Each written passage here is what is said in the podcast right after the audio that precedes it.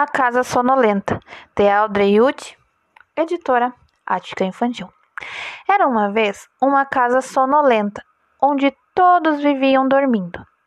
Nessa casa tinha uma cama, uma cama aconchegante numa casa sonolenta, onde todos viviam dormindo. Nessa cama tinha uma avó, uma avó roncando numa cama aconchegante numa casa sonolenta onde todos viviam dormindo. Em cima dessa avó tinha um menino. Um menino sonhando, em cima de uma avó roncando, numa cama conchegante, numa casa sonolenta onde todos viviam dormindo. Em cima desse menino tinha um cachorro. Um cachorro cochilando em cima de um menino sonhando, em cima de uma avó roncando, numa cama conchegante, numa casa sonolenta onde todos viviam dormindo.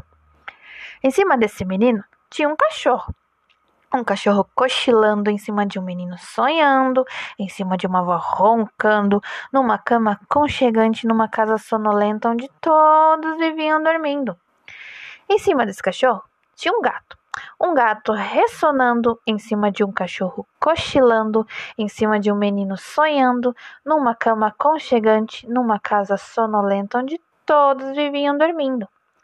Em cima desse gato tinha um rato, um rato dormitando em cima de um gato ressonando, em cima de um cachorro cochilando, em cima de um menino sonhando, em cima de uma avó roncando, numa cama conchegante, numa casa sonolenta, onde todos viviam dormindo. Em cima desse rato tinha uma pulga. Será possível? Uma pulga acordada que picou o rato, que assustou o gato, que arranhou o cachorro, que caiu sobre o menino, que deu um susto na avó, quebrou a cama numa casa sonolenta onde ninguém mais estava dormindo.